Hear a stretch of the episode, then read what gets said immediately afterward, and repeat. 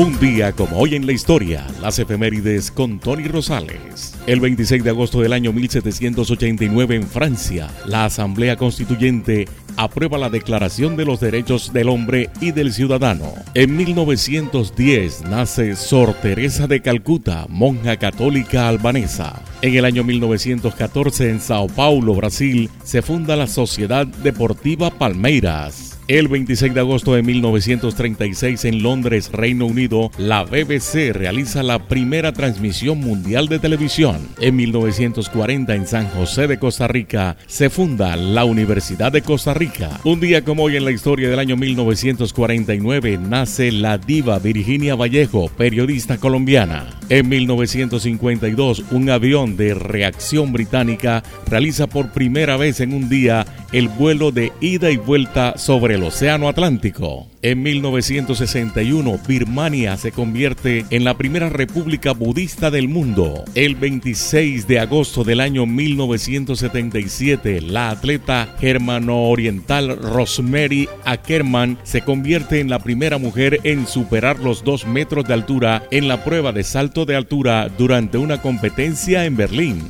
En 1978, Juan Pablo I es elegido papa. Fallecerá un mes después. Un día como hoy en la historia, en el año 1991, Linus, Linus comienza como un proyecto personal del estudiante finlandés Linus Torvalds crear un nuevo núcleo de un sistema operativo libre. En el año 2011 fallece Lorenzo Morales, conocido como Moralito. Fue un músico colombiano, acordeonero y cantautor, famoso por sus piquerías vallenatas con Emiliano Zuleta, quien le compuso La Gota Fría. Todo esto ocurrió un día como hoy, 26 de agosto, en la historia.